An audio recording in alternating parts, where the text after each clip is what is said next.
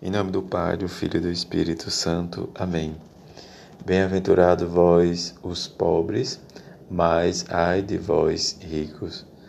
Quarta-feira da 23 semana do tempo comum. Evangelho de Lucas, capítulo 6, versículo de 20 a 26. Naquele tempo, Jesus, levantando os olhos para os céus, seus discípulos Disse: Bem-aventurados vós, os pobres, porque vosso é o reino de Deus. Bem-aventurado vós, que agora tendes fome, porque sereis saciados. Bem-aventurados vós, que agora chorais, porque havereis de rir.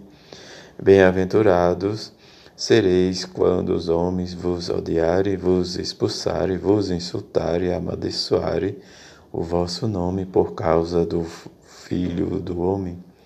Alegrai-vos neste dia e exultai, pois será grande a vossa recompensa no céu. Porque era assim que os antepassados deles tratavam os profetas.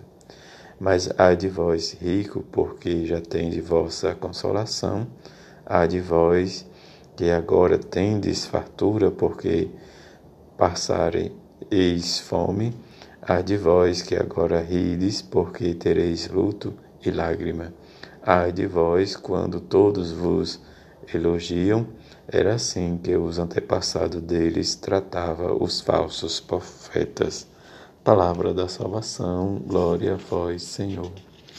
As maravilhas do Senhor em que Ele nos leva a experimentar sempre o que Ele nos ensina estejamos de coração aberto para entender como Paulo hoje nos leva à reflexão e a respeito das pessoas solteiras.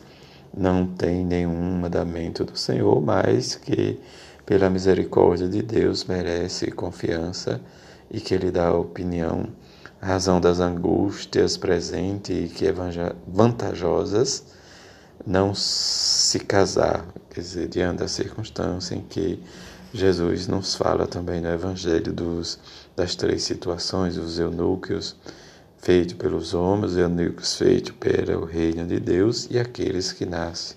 É a circunstância que Paulo leva a refletir na comunidade aqueles que realmente busquem viver em seu estado de vida se é solteiro, busque viver na castidade, desde na pureza do coração. Se casa, busque viver a fidelidade do matrimônio, em que realmente viva a circunstância diante dos altos e baixos.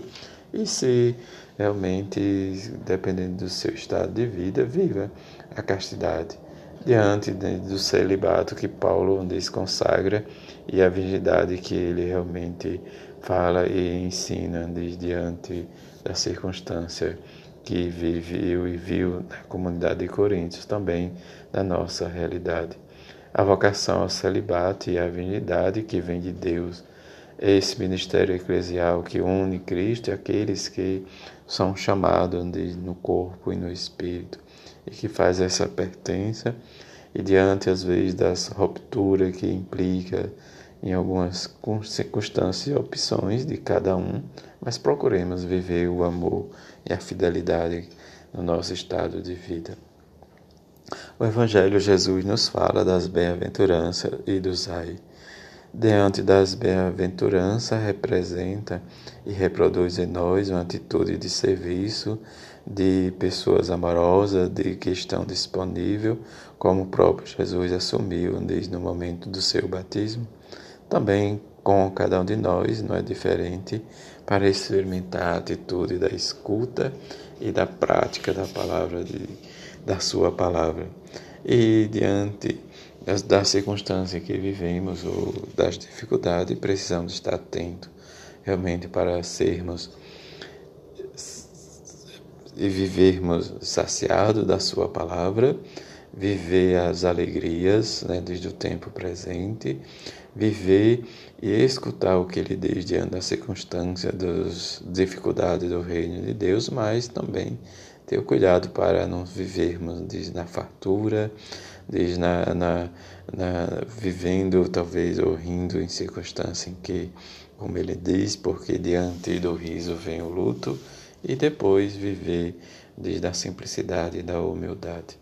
E na radicalidade do seu evangelho, buscar sempre a experiência do amor, da gratidão e do perdão, em que a bem-aventurada Virgem Maria seja para nós esse modelo de vida, de escuta, juntamente com São José, para que possamos viver e experimentar sempre a sua a palavra de seu filho, assim seja. Amém.